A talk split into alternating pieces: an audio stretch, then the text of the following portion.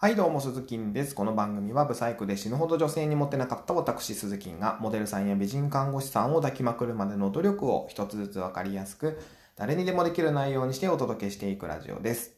ということで今日はですね、デートでケチっちゃいけないシーンというテーマでお話をしていきます。はい。えー今回はドライブデートバージョンですね。えー僕ね、あの、女性と二人でドライブするの大好きなんですよ。あの、なんていうんですかね、あの独特の距離感で、女性といろんな話ができるのって、めっちゃ楽しいなと思うわけですよ。あの、カフェとか、まあ、レストランとかみたいに、えー他の人に目が行くこともないですしね、お互いに。そう、あの、会話だけに集中できますよね。あの、そう、僕、ちょどうしてもね、カフェとかレストランとかだと、あの、人間観察をしてしまうんですよ。うん。なので、ちょついね、他の人に目が行っちゃうこともあるんですけど、まあ、ドライブデートであれば、他の人に目が行くこともないですし、えーしっかり、えー隣の女性と向き合えるかなというふうに思っております。うん。えーでですね、今日はドライブデートでケチっちゃいけないシーンについてお話ししますが、それはですね、駐車場です。コインパーキングですね。あの、街中のカフェとか飲食店って、駐車場がないとこ多いですよね。そうなるとですね、近くのコインパーキングに止めるわけですよ。で、そこでですよ、あの、例えば、あっちにもっと安いとこあったはずだなとか言ってケチると、本当ダメだと思うんですよ。あの、まあ、言うてもですよ。言うても数百円じゃないですか。そう、1円でも、まあ、1円でもお金は大事ですけども、そういうことじゃないんですよ。あの、使うとこは使わないと。うん。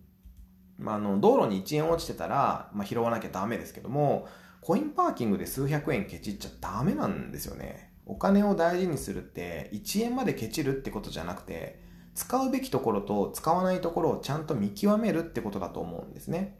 で、コインパーキングにその数百円をケチることで、あなたは数百円以上のものを失うわけですよ。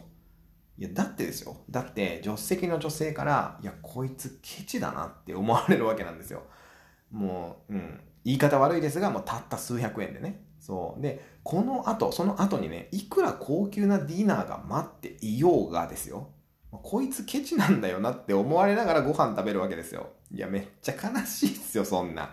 ね。うん。で、そして、もう自分の都合で女性を多く歩かせてしまうっていうのもマイナスポイントだなと思います。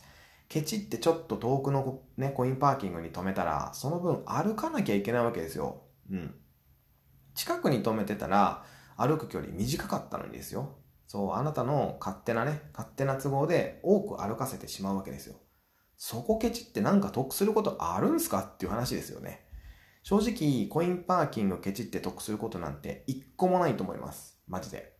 あの、お金って使い方を間違えると、お金だけじゃなくていろんなものを失うと思うんですよ。人にお金を貸すってことも、時には相手の自由を奪ったりもしますし、今回の場合だったら、女性があなたに抱いている期待を裏切ることになりますよね。期待を裏切ってしまう。うん。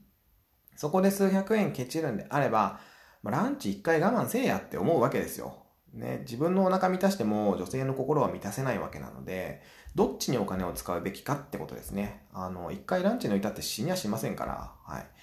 ということでちょっとね、熱くなってしまいましたけども、今日はデートでケチっちゃいけないシーンというテーマでお話をしていきました。また明日の放送でお耳にかかりましょう。バイバイ。